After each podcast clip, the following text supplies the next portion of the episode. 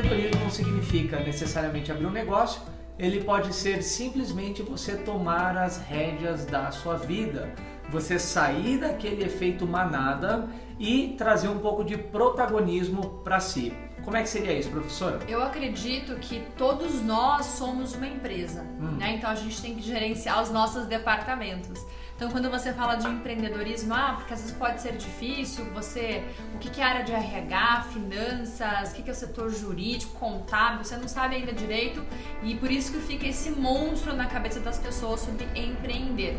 Por outro lado, se você leva a sua vida de forma setorizada, que a gente fala assim nos pilares, aonde você equilibrar isso na sua vida, é como se fosse equilibrar uma empresa. Uhum. Então, quando você toma a rédea da sua vida, você decide fazer diferente, é da mesma forma aquele empreendedor que fez dar certo a sua empresa. Exatamente. O empreendedor ele tem, se eu fosse destacar uma das características é a visão, né? Perfeito. Ele consegue enxergar, às vezes aquela pessoa que olha um terreno e o que, que você está vendo? Um terreno. Não, a pessoa ela está vendo não sei, um prédio, um empreendimento, ele está vendo ali uma empresa instalada em pleno funcionamento.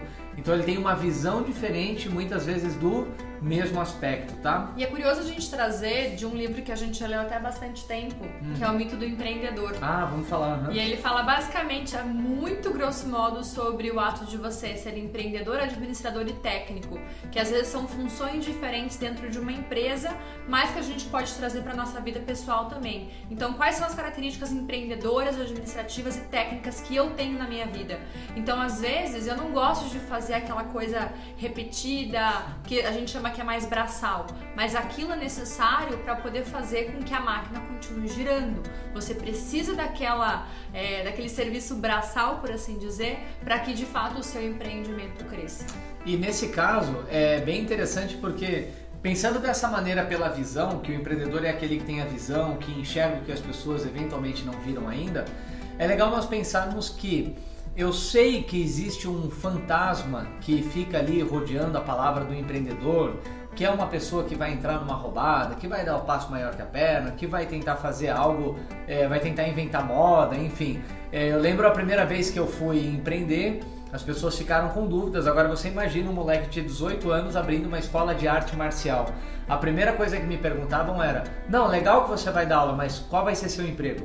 O que, que qual... você vai fazer para se sustentar? Qual vai ser seu trabalho? Exato. E eu falava, não, vocês não entenderam, eu tô abrindo uma escola, você é um professor, enfim, eu vou ter meus alunos. Não, legal, muito bacana isso, mas o que você vai fazer para viver?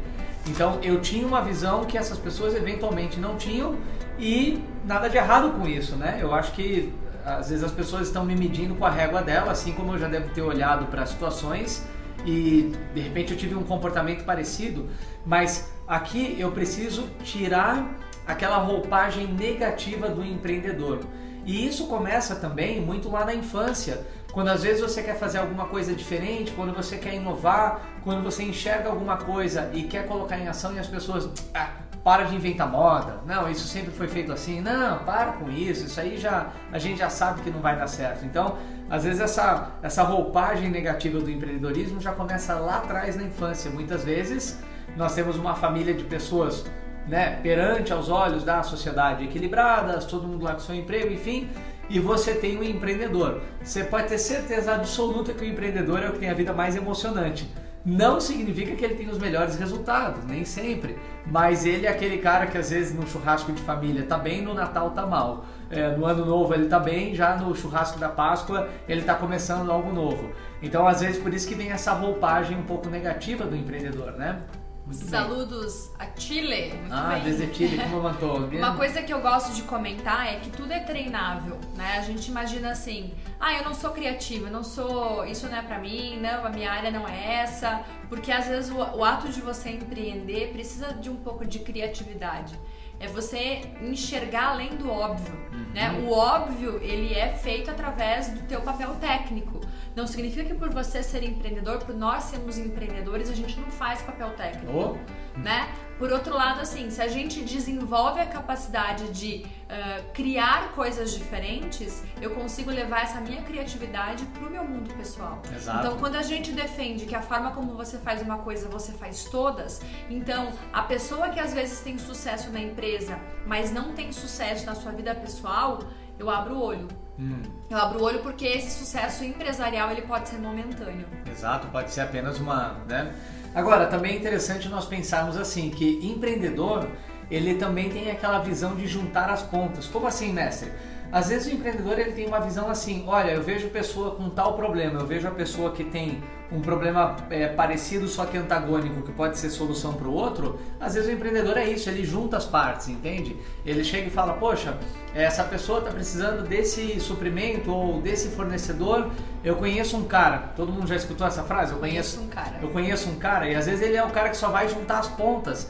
Você quer ver um, um ramo é, que se eu posso chamar, mas acho que sim que é empreendedor e que agora me chamou muito a atenção, é, existe um canal no YouTube, ah, me fugiu o nome, depois eu vou procurar para colocar aqui, mas que é um consultor de compra de carro. Ah, a gente estava falando esses dias sobre isso. É, exatamente. Eu quero um carro desse modelo, dessa especificação, Exato. quer dizer muito, e a pessoa vai atrás para você. E ele está juntando as pontas, no fim ele tem a visão. Que carro você quer? Ah, eu preciso de um carro para família, assim, assado, tal ano, tal quilometragem, mais ou menos tal tamanho e banco desse jeito. Ele, hum, Como ele junta as pontas. um consultor imobiliário, só que um consultor automobilístico, ó, top driver. Obrigada, Mr. Haddad. Top driver, obrigado, Mr. Haddad, excelente. A distância sempre nos ajudando.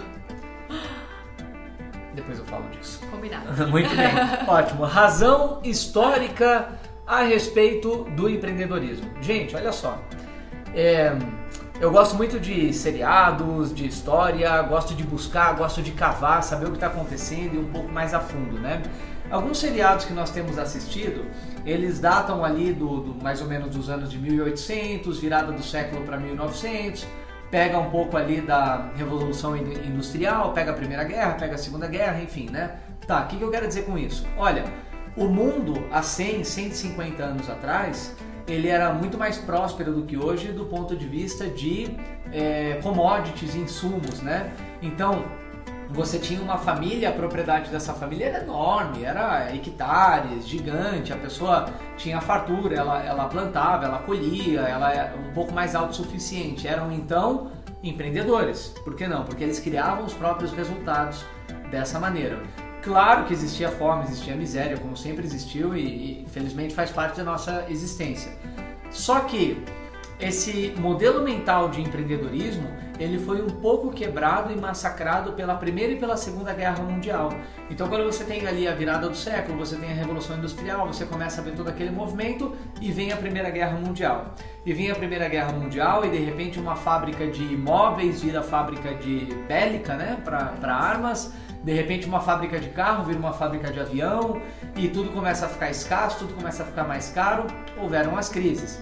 É, se nós colocarmos uma linha do tempo, a Primeira Guerra foi muito próxima da Segunda Guerra Mundial e nós sabemos que depois da Segunda Guerra Mundial várias é, situações aconteceram, principalmente a Europa ficou arrasada, enfim. Bom, tem uma guerra mundial, tem duas guerras mundiais, o que, que a humanidade espera? Terceira. Uma terceira guerra mundial. Então as pessoas começaram a operar mais na escassez, ou seja, ao invés de operarem pelo modelo mental da fé, da prosperidade, elas começaram a puxar o freio de mão. Ou seja, eu tenho que poupar hoje porque eu não sei o que vai acontecer amanhã. A incerteza pairou na cabeça das pessoas. Pois bem, o que, que aconteceu? Empresas que tinham uma visão, de novo, uma visão, elas começaram a oferecer a solução para o medo das pessoas. Ou seja, vou dar um exemplo aqui muito grotesco, não quero nem dizer que seja isso. Você vem trabalhar na linha de produção da Ford, e o que, que você tem medo? Ah, eu tenho medo de não ter o meu salário do mês que vem. Não, nós vamos fazer um contrato anual. E você vai ter plano dentário e seus filhos vão ter escola para estudar.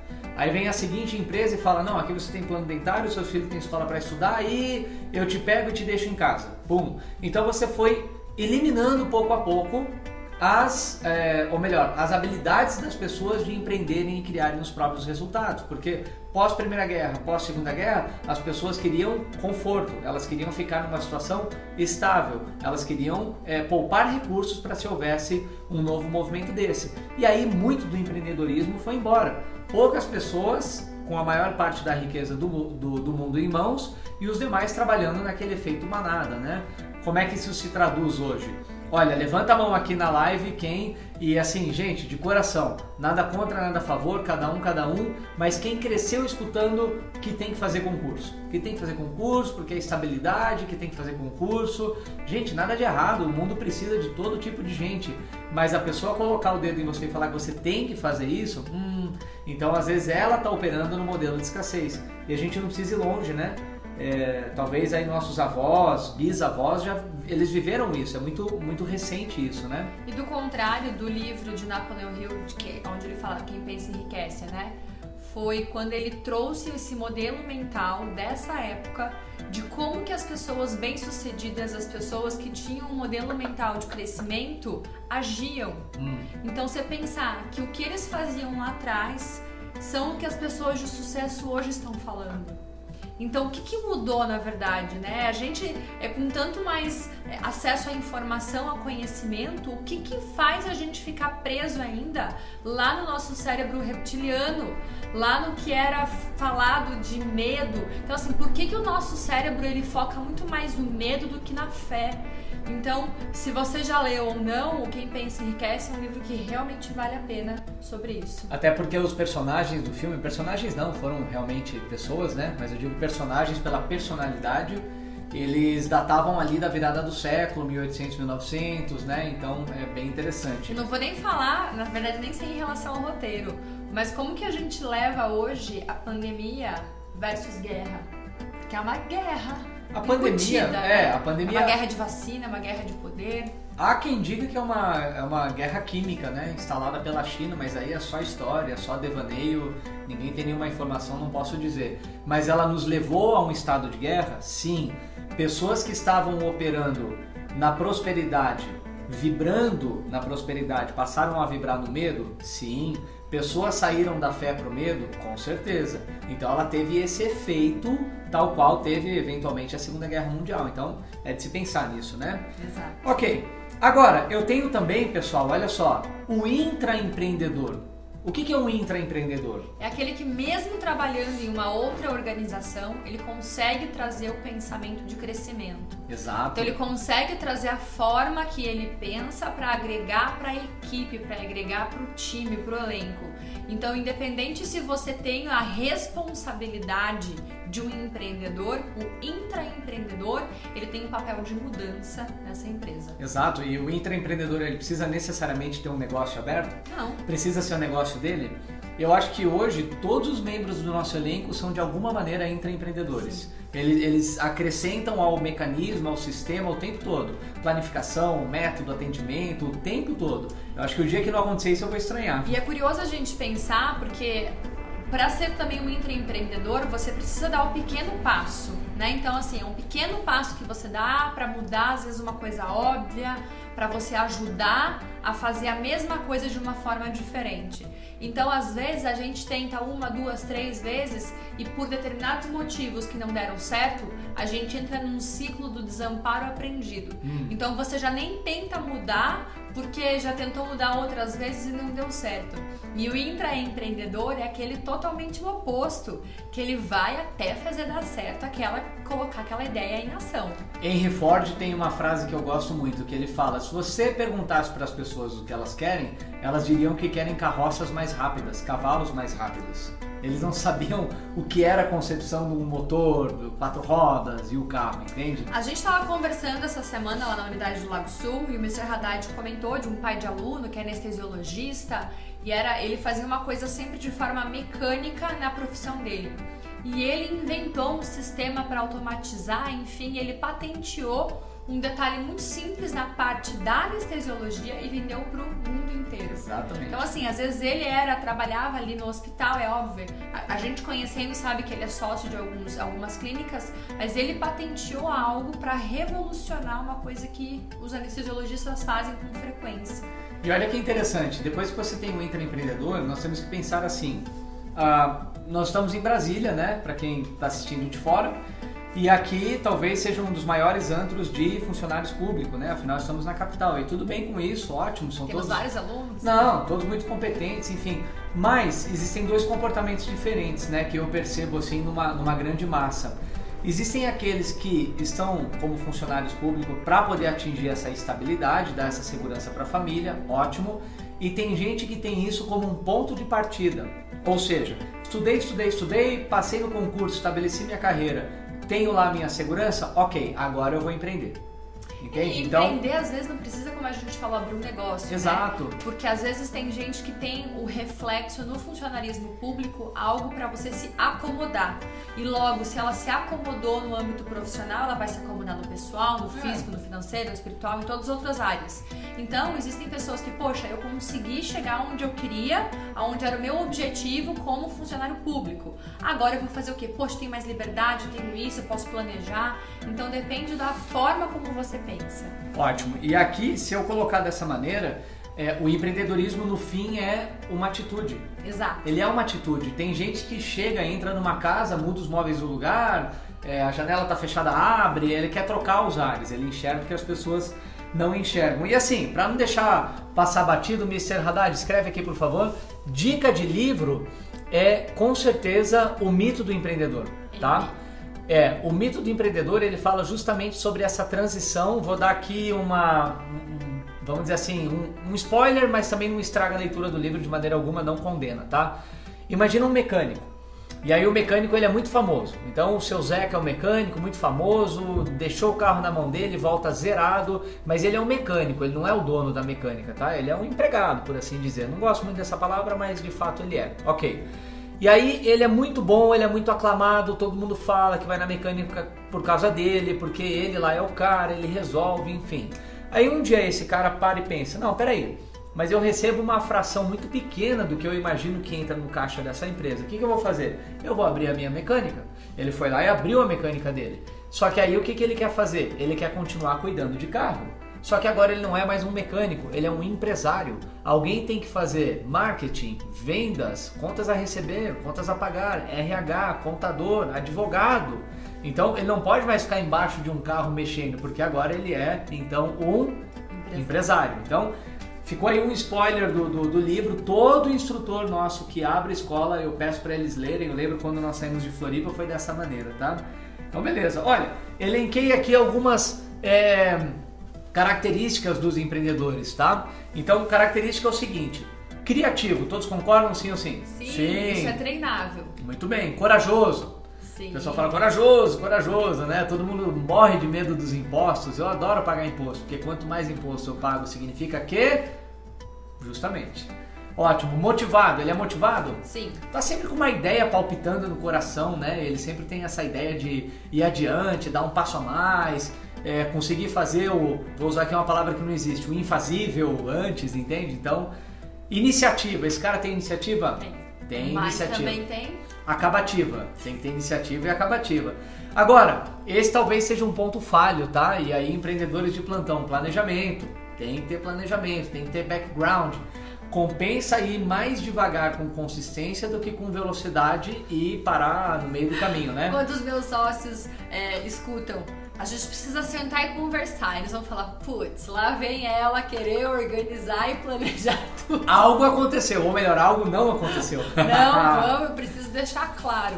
Eu sempre brinco que quando algo tá claro para mim, tá muito claro para poder executar isso. Então, o que a gente sempre fala muito né, no que rapidou, que é a questão da clareza. Se você tem algo que você tem um foco para onde você vai, é ficar mais fácil do que você ir com o ruído e de qualquer jeito. Esse Haddad já se entregou, né, Vixe? Ixi, muito bem. E definitivamente, característica é, nata dessa pessoa é visão, né? Visão, com certeza tem uma visão que consegue enxergar oportunidades, consegue. Olha, quanta gente empreendeu durante a pandemia? Gente, o que, que virou o iFood? Concordam comigo? Verdade. Bom, como prometido, passando aqui metade da live, hoje está passando rápido, né? Eu quero trazer o nosso convidado, tá? Então os senhores vão receber aqui o Mr. Marques. Mr. Marques é faixa preta Quinto Dan, ele é lá de Florianópolis, é hoje em dia meu aluno mais graduado e ele passou de membro do, do, do nosso elenco para também proprietário de escola. Ele viveu essa jornada, não tinha a menor perspectiva de chegar a isso e chegou. Seja bem-vindo, Mr. Marques. Palminha todo mundo. Olá, olá, olá. Escuta bem? Escuto bem. Beleza, tá aí do escritório da escola, bonitão, né? Sim, senhor. Ótimo, beleza. Minha câmera aqui. Ah, Aê, muito bem, ótimo. Então, Mr. Marques, é, trouxemos ele aqui hoje porque ele justamente viveu essa jornada de passar de membro do nosso elenco para é, definitivamente dono de escola e viveu várias fases, viveu vários momentos conosco, né? Então, nos últimos anos da, da, no, da nossa estada em Floripa, era praticamente nós três trabalhando, né? Então, vivemos isso meio que juntos. Bom, primeira pergunta que eu tenho que fazer: o senhor já tinha se imaginado dono de escola? Ou se era aquele momento? Ou o momento chegou de surpresa? O senhor pensava mais para frente? Ou nunca passou pela cabeça? Como é que foi isso? Bom, é, eu acredito que imaginar, a gente sempre imaginava, né, mas nunca esperava que ia acontecer de uma hora para outra. Hum. Eu sempre tinha na cabeça, assim, ter a minha escola, o ano foi 2014. Eu imaginava que eu teria minha escola por 17, 18. E do nada a oportunidade apareceu metade de 2014. Então foi, foi literalmente uma bomba, mas uma bomba né? Você pode dizer. Foi uma surpresa que alguns de repente não teriam. A gente usa muito aqui no, no sul a, o ditado de o, o cavalo passou encilhado. Passou. O cavalo passou encilhado na minha frente. Eu tinha duas oportunidades, né? Ou montar no cavalo e aproveitar para onde ele me levaria, ou deixar ele passar e será que eu teria outra oportunidade, outra chance? É, naquela época é difícil, né? Afinal, para contextualizar, ele está em Florianópolis. Florianópolis é uma ilha, os limites são muito bem demarcados pelo mar, não tem para onde crescer. Então o território está lá e aquilo ali, pronto, né? Mas, Mr. Marcos, como é que foi essa como não foi exatamente na, no timing que o senhor imaginava, então como é que foi essa transição? Assim, o senhor um dia foi dormir como membro do elenco, no outro dia acordou como empreendedor. Como é que foi isso? Dizer que nos bastidores, é, depois eu percebi isso, né? Que nos bastidores eu fui sendo preparado. Hum. É, eu comecei a receber mais uh, tarefas mais responsabilidades, eu comecei a ser mais cobrado por coisas que então eu não fazia. Uhum. E às vezes as cobranças, elas não eram simplesmente, pô, tu esqueceu de fazer isso. Pô, o teu esquecimento pode comprometer na frente o nosso resultado. Então comecei a perceber que eu fui sendo preparado uhum. para assumir essa responsabilidade mas eu confesso que até o dia 1 de janeiro de 2015 eu estava tranquilo. Quando eu cheguei na escola, no dia, no, no dia 1 para o dia 2, quando eu bati a chave, eu falei: caraca, já é. Tipo, aconteceu. Tamo aí, né? Por mais que eu tinha os senhores como os meus, meus mentores ali, sempre me guiando, me auxiliando em tudo, mas agora as decisões elas passavam principalmente por mim, né? Uhum. Foi aonde o, a ficha caiu. Não, e foi também assim, se a gente pode comparar, né? É como é como o filho que saiu de casa, mas o, o pai e a mãe também foram para outro canto. Que, que eu quero dizer com isso? O ano de 2015 talvez tenha sido o ano que nós menos tínhamos condições de te dar qualquer assessoria, porque nós estávamos começando até a Brasília, hoje que rápido. Então, nós estávamos, é, atendeu o telefone, não, mas peraí, eu estou aqui cuidando do aluno, estou abrindo um horário novo, estou distribuindo um panfleto. Então, a gente estava meio que trocando pneu com o carro em movimento. Então, foi talvez o ano que foi o senhor e tu mesmo, como fala na gíria, né? Ah, mas por outro lado, a gente preparou antes da, de saber da proposta, de tudo, né? E depois que soube também, aí praticamente emergiu, né? Ah, sim. De querer saber todos os detalhes, senta do lado. O então, interesse assim, foi dele, o né? interesse em saber como seria lá na frente é, é diferente. É engraçado que exatamente, tipo, houve a preparação prévia, né? Aí quando veio a proposta, a gente sentou, conversou, nós vamos para Brasília, queremos que você assuma a responsabilidade. Vem aquele primeiro o sentimento de solidão, meu Deus, eu vou ficar sozinho. Mas não, não fiquei sozinho. Mas depois vem aquela questão. É, bom, eu vou ter que empreender, tem duas opções. Dá certo ou dá certo? Hum. Eu preciso entender como que a máquina funciona melhor. Como que eu faço isso, como que eu faço aquilo. Aí, ah, como a senhora Caminati acabou de comentar, vai do meu interesse em querer saber como que funciona tudo, né? Perfeito. Perfeito. É, o modelo mental, na verdade, desse caso do empreendedor, ele faz total diferença na empresa, né? Porque se você é, busca uma solução, você vai encontrar a solução. Agora, se você quiser encontrar no meio do caos uma desculpa para aquilo não ter dado certo, você Quando, também vai encontrar. Então, com, é, com todo o respeito do mundo, né, que a gente tem e realmente é uma situação é, inédita, né, pelo menos na era moderna. Uh, quanta gente está colocando a culpa na pandemia, né? Então, se você quer encontrar a culpa, você encontra a culpa. Se você quer encontrar a solução, encontra a solução. Agora, vamos lá, valendo! A pergunta que mais ou menos nos traz para o conceito dessa live, que é a mentalidade faixa preta aplicada ao empreendedorismo ou empreendedorismo aplicado à mentalidade faixa preta. Nesse momento, a ordem não altera os fatores. O senhor é um empreendedor e quando o senhor passa a chave da escola e vai embora de noite, o senhor não deixa de ser um empreendedor. O senhor não tira férias do empreendedor. A gente tem um bichinho que nos pica assim, que a gente passa em casa e fala, dá para melhorar isso, isso, isso. Aí entra no carro e fala, ah, preciso melhorar isso, isso, isso. Ou Aí... viaja, né? Nossa, olha que legal a forma como eles fazem alguma viagem. Ou seja, você é picado por esse, esse bichinho da melhoria contínua. Como é que isso, o senhor sendo empreendedor dentro da escola, como é que isso se refletiu na tua vida, tatame afora? Bom, é, é engraçado que eu lembro uma das primeiras frases da senhora Caverati, a gente conversando sobre essa questão de ah, agora você é o empreendedor, é o responsável pela escola. Ela falou, é, você perdeu os seus finais de semana. Porque você tira sua folga, você tira sua férias, viaja, só que você não tem mais hora. Hum. Porque se você tem uma demanda, você precisa de alguma maneira é, fazer aquilo acontecer. É, tem duas passagens que eu acho muito interessante com relação a esse bichinho que foi picado. Uma foi um, um curso que nós fizemos até por recomendação, foi o MMI em São Paulo. Eu estava focado três dias de imersão ah, no curso e eu estava com pena da escola. Aí a, a senhora Lília, que é minha, minha esposa, falou assim, ó, larga o celular, presta atenção. Não, mas aqui é a escola, tô resolvendo o problema. Não, tu vai resolver depois. tu não vai resolver nada agora. Larga isso aí. Tá, foi difícil. E o segundo foi na nossa lua de mel.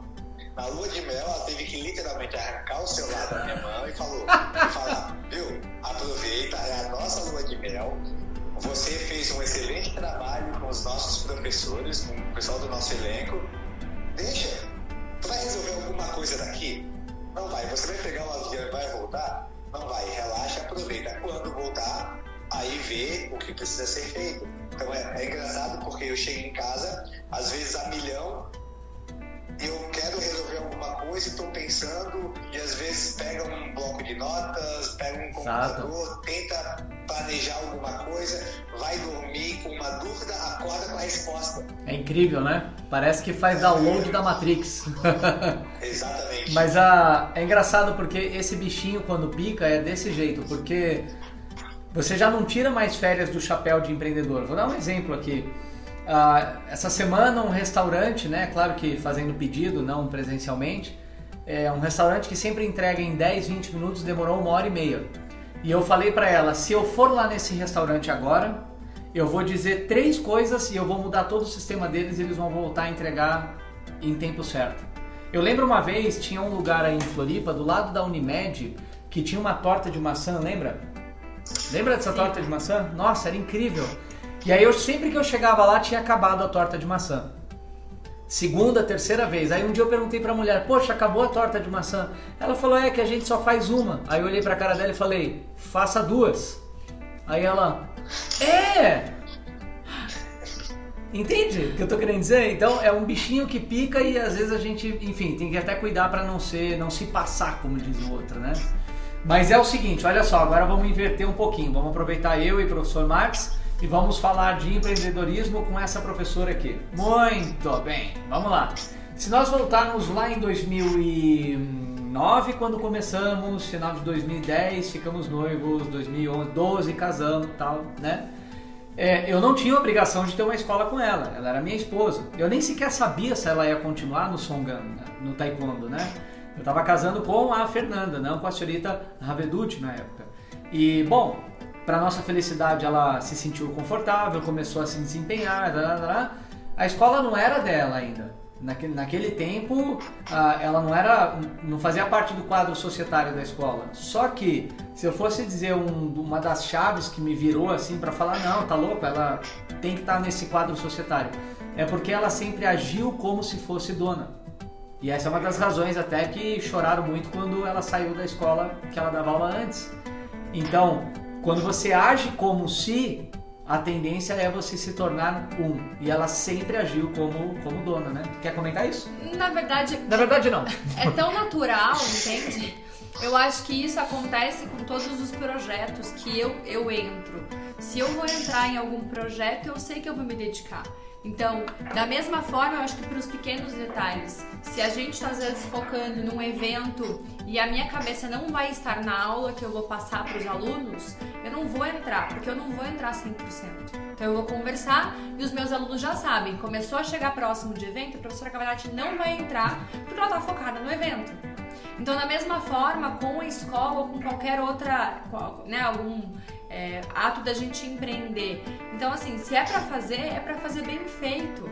Então, às vezes, isso acaba se confundindo um pouco com o perfeccionismo, mas na verdade isso é algo controlado buscando excelência. Então, se, se eu vejo que eu posso fazer melhor, que a pessoa pode ter um resultado diferente, por que não fazer diferente, não fazer exato, melhor? Exato. Né? Então, na época, qual era a grande questão? De fora, eu olhei que os dois davam assim show no tatame, tinham super domínio em relação à parte técnica com os alunos. Por outro lado, eu falei, poxa, existem detalhes que podem ser melhorados e que eu não estava esperando que vocês fizessem isso. Então eu vou, eu vou fazer.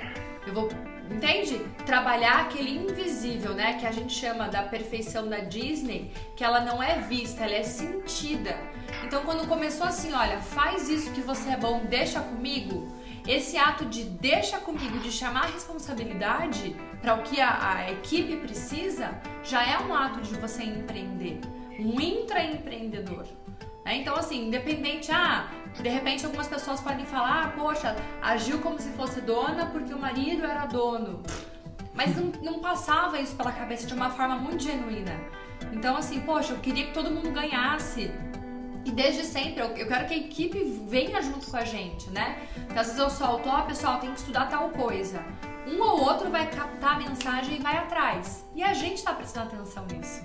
Muito né? bem. E, professora, diz aí, depois que a senhora se tornou empreendedora no papel, assim, apenas uma formalidade, o que, que mudou na vida pessoal, assim? Também foi picado por esse bichinho de tem resultado em tudo que a gente se dedica? Como é que foi isso? Na verdade, é uma motivação maior no sentido de você querer fazer dar certo. Né? Porque se você dá faz dar certo, o resultado também é seu. Então, poxa, se depende de mim, se depende da minha visão, depende do meu empenho, fazer com que a nossa mensagem chegue a mais lugares, mais pessoas sejam impactadas, poxa, por que não, né? Então, ah, minha mãe puxa saco, sem comentários.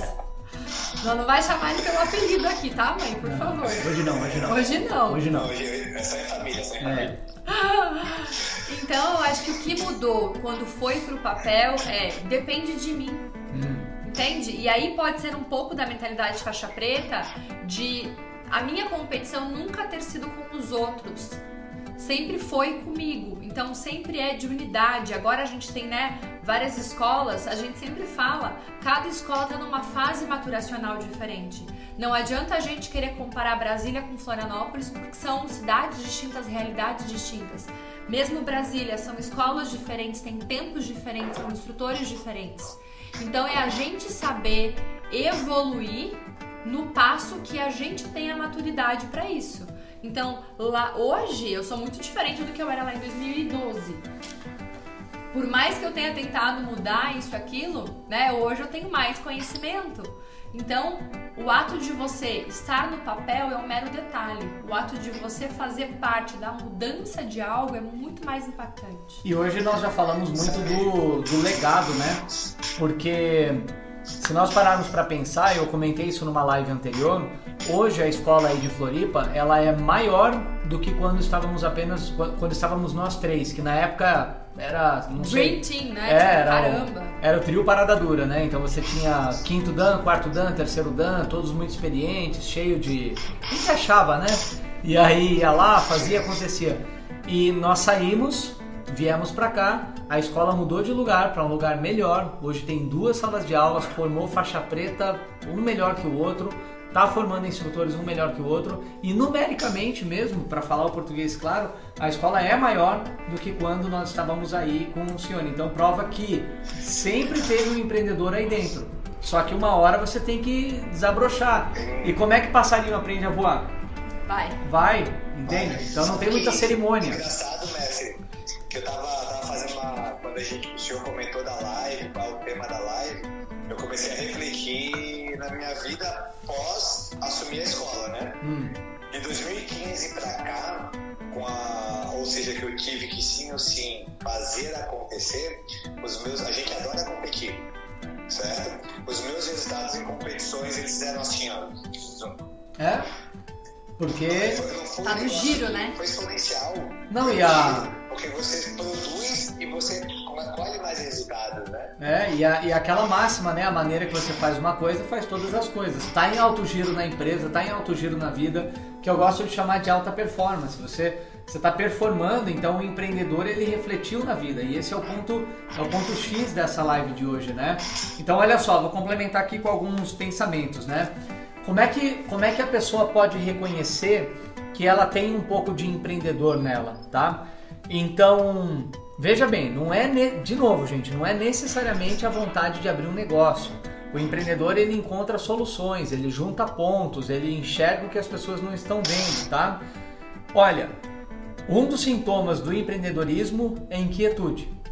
Exatamente, inquietude. É quando você se coça, quando você tem aquela chama interna, quando você não está conforme com uma situação, mas você enxerga. Olha, quem aqui já chegou na fila de um restaurante e viu que a fila fazia esse caminho e estava trancando a saída e você pensa, por que não mexem a fila para cá? Assim a saída fica livre, a entrada também. Isso é empreendedorismo. Você está enxergando que os outros não estão vendo, é outro ponto de vista, tá? Então, claro que o mão na massa faz toda a diferença. Mas levanta a mãozinha aqui pra gente quem tem algum alguma inquietude na vida em relação a algum assunto. Provavelmente. Vou fazer um bolo aqui. Vou fazer um eba! Mas é muito provável que seja é, uma pontinha de empreendedorismo. E o professor Marx tinha isso. Vira e mexe ele falava, pô, então a gente podia fazer tal coisa, ideias, tal né? coisa. Ah, ideias mil. Mas às vezes, às vezes tem que chegar o momento dele, dele ter a unidade dele para poder implementar isso, né? Ah, uma coisa que eu gosto de observar é assim, o empreendedor, uma característica dele, nós já falamos que é a visão, mas a outra é que ele tem a visão orientada para soluções, tá? Eu quero que os senhores parem e pensem hoje, se alguém investe, uh, pode pensar nas, nas, empresas de maior valor de mercado hoje, né? Como Apple, como Amazon, como, vamos lá... Uh, Facebook, Facebook, enfim, tá? Magalu, né, no Brasil. Magalu no Brasil, ótimo. Então pensa, mas mesmo se nós irmos formos para um, um métier um pouco mais próximo, pensa nas empresas que são grandes na sua cidade ou no seu arredor.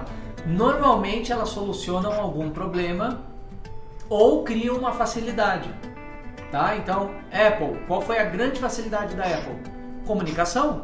Nós estamos aqui hoje numa live falando em tempo real, tem pelo menos 20 pessoas assistindo, comunicação. Se nós pensarmos na Amazon, qual é a grande inovação da Amazon? Logística. Logística, logi fazer chegar, fazer chegar, fazer chegar. Fazer chegar era um problema? Era. Eles têm a solução? Tem. Mérito deles. Eles juntaram os pontos, problema, solução, entende?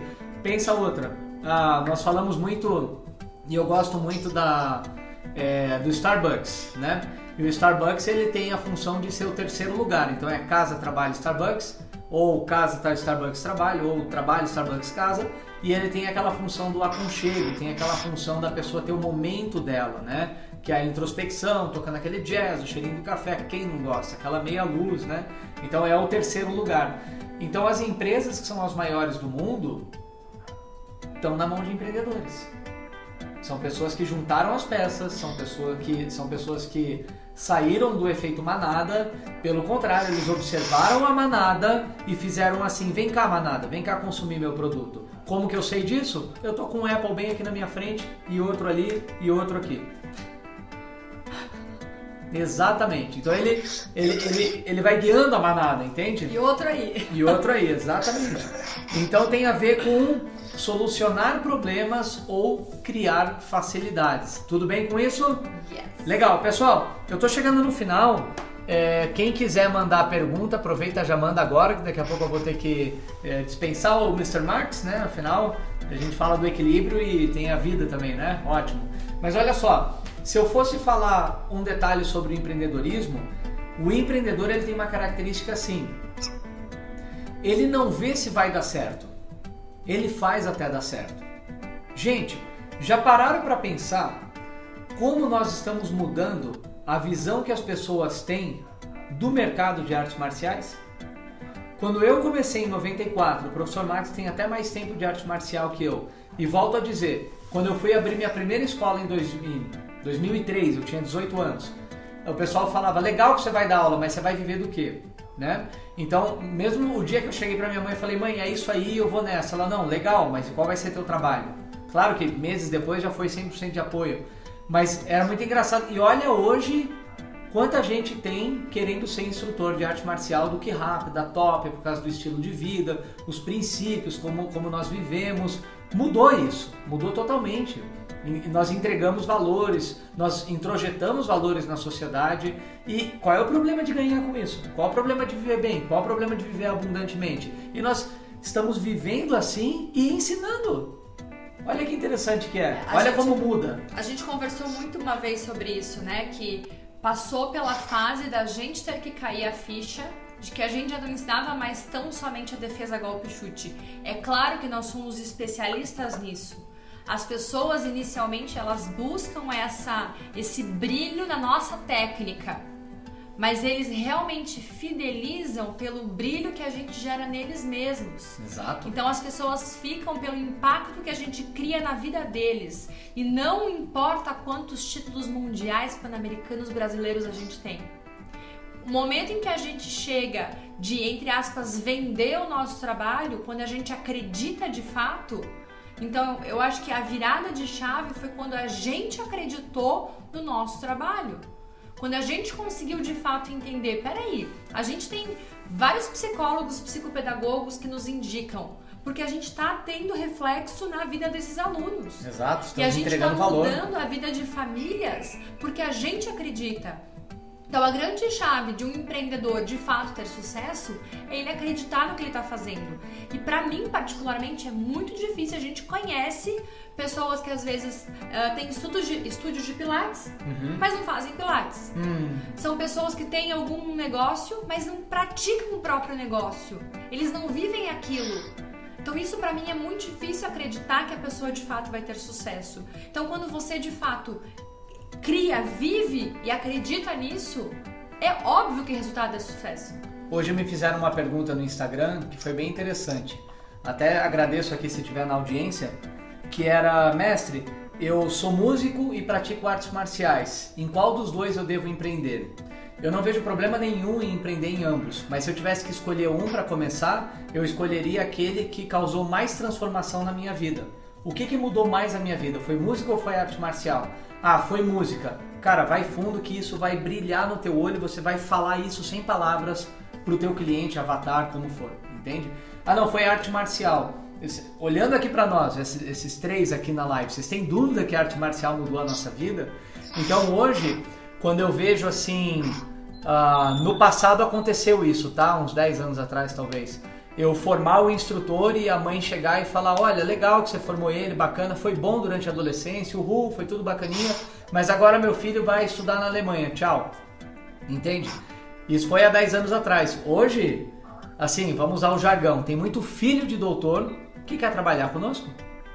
Porque entende que ali tem futuro, que ali tem tudo que o doutor pode ter e nada contra, nada a favor, sem julgar ninguém, mas é divertido, introjeta valor. E a pessoa né? pode ter o resultado que ela quiser, né? Exato. No fim das contas. É curioso a gente pensar sobre as ondas eletromagnéticas, tanto do cérebro quanto do coração. Quando a gente vai estudar nesse, nesse aspecto, particularmente eu gosto muito, as ondas do coração elas são cinco vezes mais fortes do que as do cérebro. Então, assim, caramba, é de fato um magnetismo que quando você fala o que você realmente acredita, você não precisa ficar mostrando prova. Hum. A pessoa realmente entendeu, tocou essa pessoa. Ó, que interessante. Mr. Fantasini aqui, grande abraço. foi aluno nosso e um dos meus mestres, professores, está aqui, é mestre Gonzalez. Grande abraço também. Citou aqui, ó, culpa do senhor também, isso aí. Então, gente, vou passar uma tarefinha, tá? E aí, Mr. Max, é, professora Cavenati, vão ficar com o fechamento da live de hoje. Uma das metas e objetivos que nós temos é que todos os membros do nosso elenco, e eu vi gente aqui falando, ah, eu quero, enfim, uh, todos os membros do nosso elenco sejam, no mínimo, intraempreendedores. E de fato eles são. Nós não queremos uma linha de produção que todos eles saiam, saiam iguais, né? Muito pelo contrário. Eu, eu acho que a melhor parte está no tempero, né? Tá na, tá na mistura. Cada um vem com uma visão, cada um vem com uma ideia, enfim. Parênteses, eu comentei algumas lives passadas de que é mais difícil você ter instrutores e equipe pensante. Hum. Só que é mais gratificante. Dá um trabalho. Porque traz novas ideias e traz energia diferente, né? Eles chegam assim, mestre, tal coisa, tal coisa, tal coisa. Ele olha e fala, e não é que esse moleque tá certo? Vem com uma visão diferente. Né? Claro, claro. Ok. Gente, vamos lá. Quem imaginava 5, 6 anos atrás, mestre, professores de artes marciais, futuro mestre, fazendo live no Instagram? Você falava no mestre, você pensava num barbudo, barba branca, nada, nada, nada contra, pelo menos 20 anos mais velho, meditando. De bengala. Ah, bengala não, bengala não. Tá? Tarefa então, seguinte, olha só. É, tarefa de hoje, para quem quiser fazer, para quem quiser postar e marcar arroba mastercavenati. Para quem quiser fazer e não postar, fica só para você também, não tem problema nenhum. São apenas dicas que eu gosto muito da teoria da mão na massa, ou seja, você já sai daqui com alguma coisa para fazer, tá? Então é o seguinte, tarefa é onde eu posso empreender na minha vida. Eu posso ir para o macro. Cara, sempre tive o sonho de abrir um negócio, essa live do mestre dos professores. Ah, beleza, amanhã eu vou ver uma sala para alugar. Pode ser que seja, tá? Não sei. Ou pode ser, ah, não, caramba, aquela cozinha que eu sempre falei que queria mudar e nunca mudei, eu vou mudar aquela cozinha. Isso é empreendimento. Eu quero trocar meu carro. É um empreendimento. Eu quero. É um empreendimento. Escrever um livro. Eu quero escrever um livro. É um empreendimento. Eu quero fazer uma prova de 21 quilômetros. É um empreendimento. Eu quero. Então, eu quero que os senhores pensem, reflitam onde os senhores podem empreender na sua vida, porque o empreendimento é ver o que os outros não estão vendo e se você vai fazer, não justifica muito não seus resultados vão falar por você. Vai e faz. Feito? Então yes. pensa onde você pode empreender. Professor, professora, fiquem à vontade. Professor, você é mais graduado, pode ir. Eita, deixa uma mensagem Nesse momento, eu, eu, entendeu? É porque normalmente eu falo antes, então deixa eu respeitar. É, vamos lá. Então, uh, finalizando, como o, o mestre comentou agora, a professora também, quando a gente empreende a partir de um sonho, de algo que impactou a gente, a gente tem falado constantemente com o nosso elenco no ponto de inflexão, acredito que tudo fica mais simples, mais fácil e mais prazeroso. Okay. Quem me conhece mais sabe que eu gosto de me divertir. Não é o divertir da festa, mas tem que ser prazeroso fazer algo. Eu não gosto de fazer alguma coisa obrigado. Hum. Agora, quando eu estou me divertindo, é, quando tem aquele brilho, brilho no olho, como o mestre comentou, eu me dedico mais, eu corro mais atrás, eu fico mais feliz. Então, se você quer empreender, como o mestre citou, o que, que te dá aquele brilho no olho? Tá aí um belo começo. O que, que faz o coração cantar, né? Legal. Obrigado, professor Marcos. Uhum. Muito bem. A gente comentou, né, no começo da live sobre empreender, você tomar as rédeas da própria vida. E você começa tomando as rédeas, dominando as suas emoções, o que você sente e como você age em relação a determinados assuntos. Hoje a gente estava, eu não vou dar spoiler, mas o pessoal que está aqui do Que Rapidou já vai ficar com uma pulguinha atrás da orelha. Cadê meus Que Rapidou? Levanta a mão, meus Que Rapidou. A gente estava conversando sobre a aula que vai ser sábado, onde nós não somos os nossos pensamentos. Né? Então, muitas vezes a gente acaba confundindo a nossa mente pensante com a nossa consciência.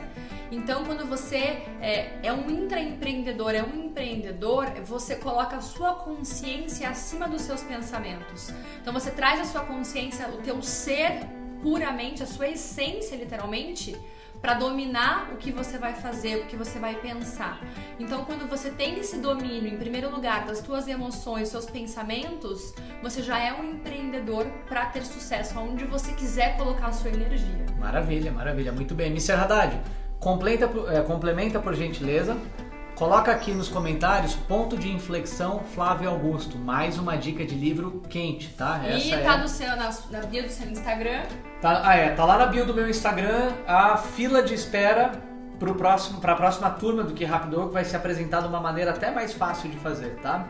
Então, quem ainda não conhece, vai lá na bio do meu Instagram, clica ali, vai abrir um canal do Telegram gratuito. Você é só você clicar outra vez que você já está dentro e ali você vai ter uma antecipação do que, que vai ser a segunda turma do Que Rápido. Nós vamos bater um papo, vou entregar conteúdo em primeira mão e por aí vai, tá? Para finalizar, gente, às vezes você tem níveis de empreendedorismo, né? Uh, nós temos os nossos empreendimentos, e aí o empreendimento dele junto com o nosso forma uma outra bolha de empreendimento ou uma outra massa de empreendimento. Uh, nós por um tempo empreendemos, tentamos empreender também dentro da organização, né? Com o nosso Grandmaster Uzuna lá, com o evento, enfim e tal. Então, uma vez empreendedor, sempre empreendedor. Você sempre vai enxergar o que os outros não enxergaram, sempre vai juntar as pontas e sempre vai colocar sua energia no que gera resultado para o todo. Esse foi o Que Rapcast número 19, episódio maravilhoso. Quero agradecer aqui a companhia do professor Max Pereira e vamos para o momento, momento print. print. Momento print, você tem que falar print. Print. Print. Aê! Postem lá nas mídias sociais. Uh, Mr. Max, como é que eles te encontram lá? Arroba Fernando com dois Es. Dois Es, Fernando Marques. Dois Es. Ok. Isso. Arroba. Fernanda Cavenati. Arroba Master Underline Cavenati. Aplausos pra todo mundo. Obrigado, senhores. Amanhã tem mais. Uhul! Valeu, gente. Valeu, time. Desligando. Beijo grande. Tchau a todos. Uma boa noite. 5, 4, 3, 2, 1.